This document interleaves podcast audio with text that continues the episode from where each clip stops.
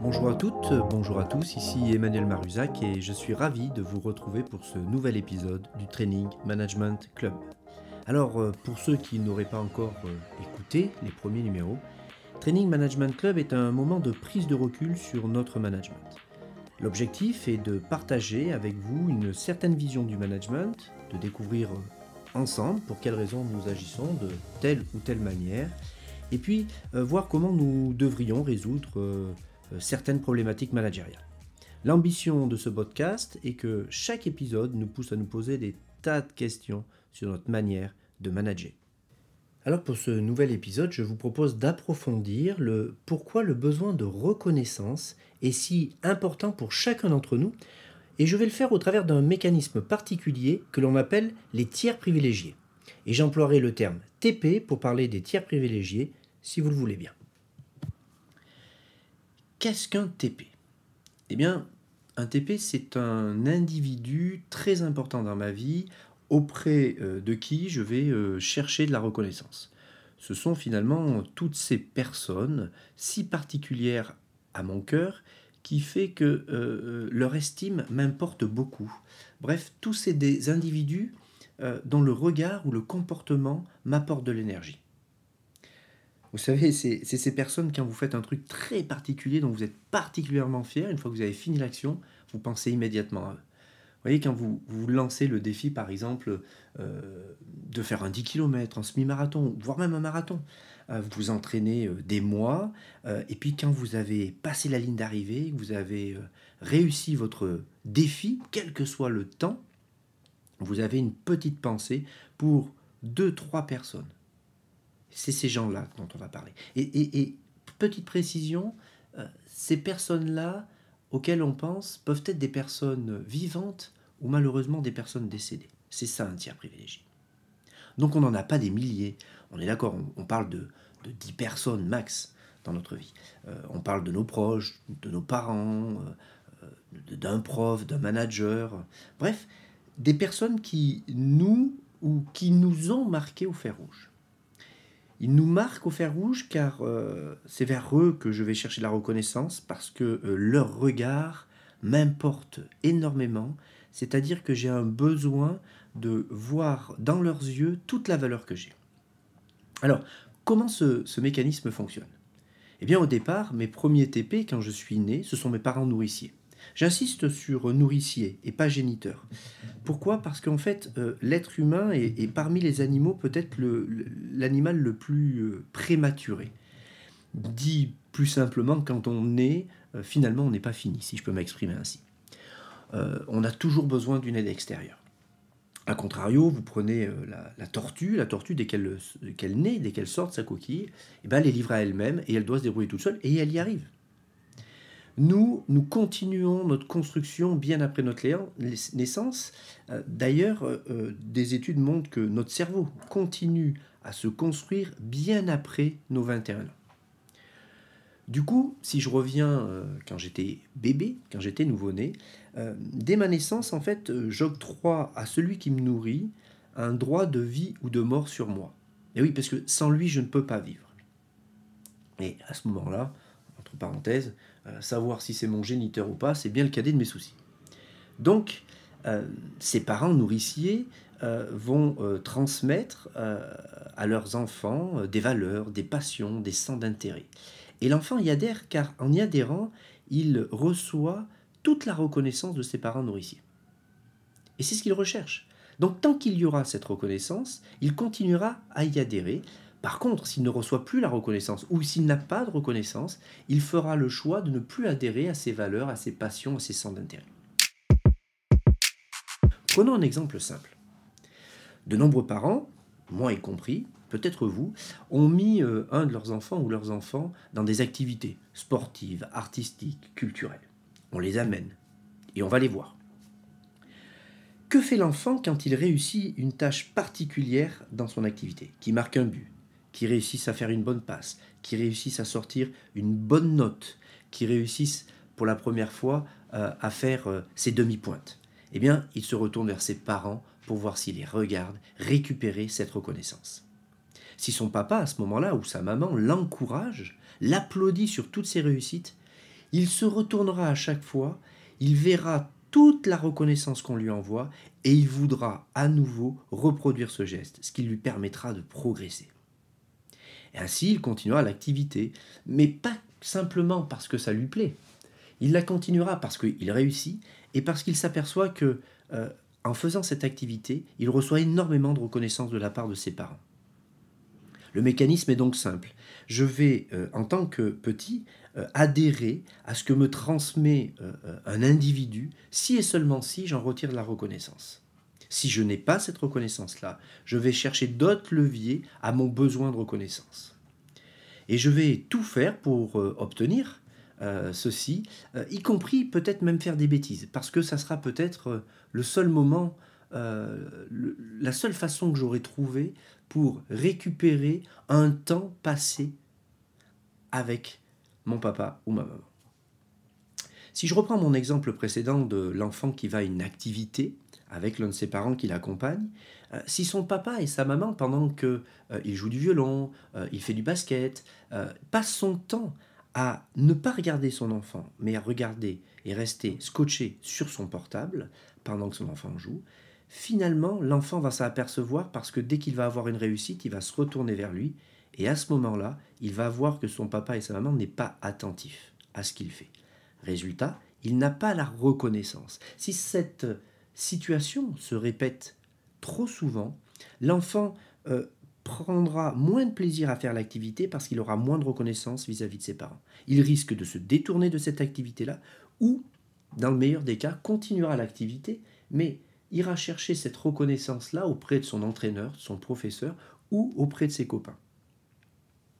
Mais finalement, pour lui, ça sera un second choix, c'est-à-dire que la reconnaissance qu'il obtiendra sera beaucoup moins puissante. Un dernier exemple, qui sera peut-être un peu caricatural, je vous l'accorde, mais, mais qui représente bien la manière dont on peut fonctionner tous par rapport à ça. Imaginons un jeune qui euh, euh, a des parents qui travaillent dur, beaucoup, qui se lèvent tôt pour aller bosser, qui rentrent tard après leur boulot, et qui, au final, euh, passent peu de temps avec leur enfant et s'en occupent peu. Si euh, en plus l'enfant a du mal à s'insérer dans le système scolaire, risque d'être en échec scolaire. Que fait cet enfant? Bah, Finalement, il, est, il passe de lycée en lycée, finalement il n'y a plus personne qui l'accueille et il reste dans la rue à traîner avec ses copains. Si à ce moment-là, une personne passe et, lui dit que en travaillant avec lui, il va devenir quelqu'un de bien, euh, quelqu'un qui, a, qui, va, qui va être une référence, et que finalement, euh, il lui propose parce qu'il trouve qu'il a de la valeur, il y a de grandes chances que cet enfant le suive. Pourquoi? Parce que c'est la seule personne qui lui envoie la reconnaissance dont il a besoin. Et s'il faut vendre de la drogue, il vendra de la drogue pour cette personne-là. Donc, tant que j'arrive à avoir euh, euh, ce besoin de reconnaissance avec des actions positives, je vais le faire. Mais j'en ai un tel besoin, et ce qui manque bien le côté vital de la reconnaissance, ben je serai prêt à faire des choses qui sont hors normes, répréhensibles, pour pouvoir récupérer un minimum cette reconnaissance-là. Donc la reconnaissance est un élément important euh, qui va me servir, on l'a vu dans l'épisode 1, à inclure, à me sentir dans un groupe social, mais elle va aussi me permettre de me construire en tant qu'individu. Et finalement, tout ce que me transmettent mes TP va me permettre de me construire. Donc la reconnaissance va au départ bien au-delà euh, d'un simple intégrateur social, c'est aussi le pilier de ma construction en tant qu'individu. Et donc si euh, mon euh, TP porte un regard positif sur moi, alors je vais me construire sur du positif et je vais donc progresser. Mais là où j'aurai un regard négatif, je vais m'en détourner et je vais voir ailleurs pour pouvoir récupérer euh, plus de, de reconnaissance. Mais au final, le choix que je ferai de pratiquer cette activité ou pas se fera en fonction de mon TP. Il est positif le regard qu'il me porte, alors je le suis. Le regard qu'il me porte est négatif, alors je m'en détourne. On a tous en mémoire un prof qui nous a marqué euh, dans notre jeunesse, un entraîneur, un éducateur, euh, un copain. Et finalement, ils ont tous participé à ma construction. Boris Cyrulnik, neuropsychiatre français, dit que le paradoxe de la condition humaine est qu'on ne peut devenir soi-même que sous l'influence des autres.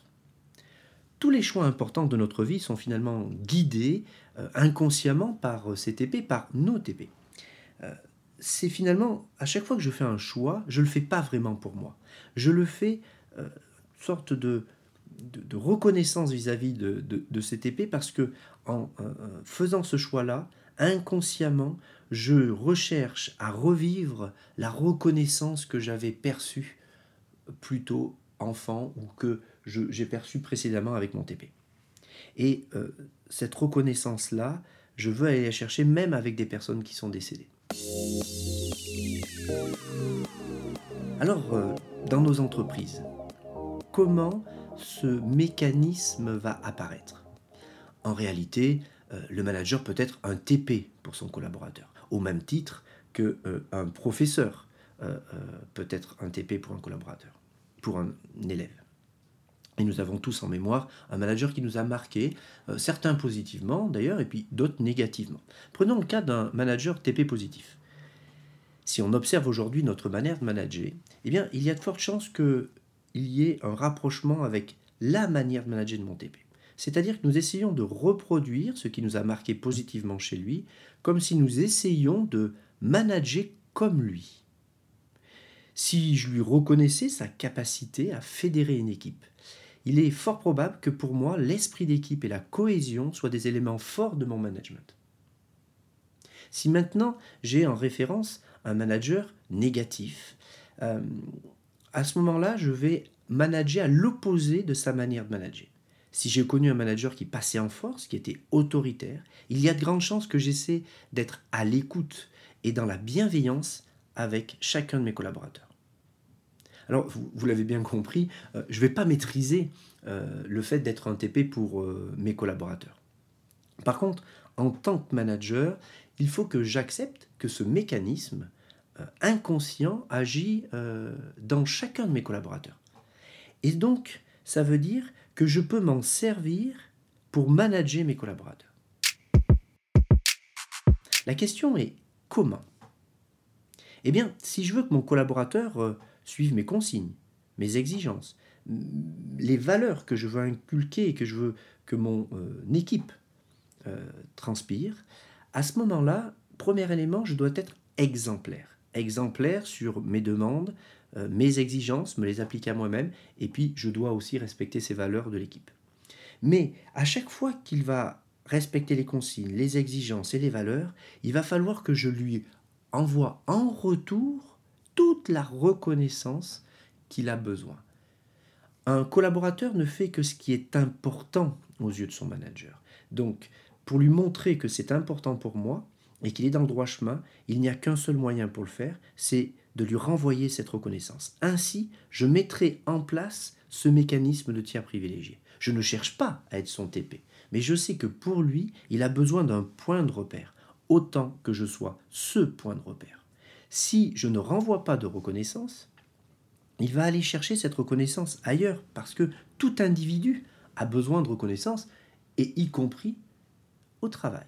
Si il ne voit pas dans son manager direct quelqu'un qui peut lui apporter cette reconnaissance-là, il ira le chercher ailleurs. Il ira le chercher chez ses collègues. Il ira le chercher chez un de mes collègues. Il ira peut-être le chercher au niveau des syndicats, au niveau du CSE. Bref, il va aller le chercher là où il pourra le trouver. Donc, si je veux manager parfaitement l'individu, j'ai plutôt intérêt à ce que ce point de repère, ça soit moi.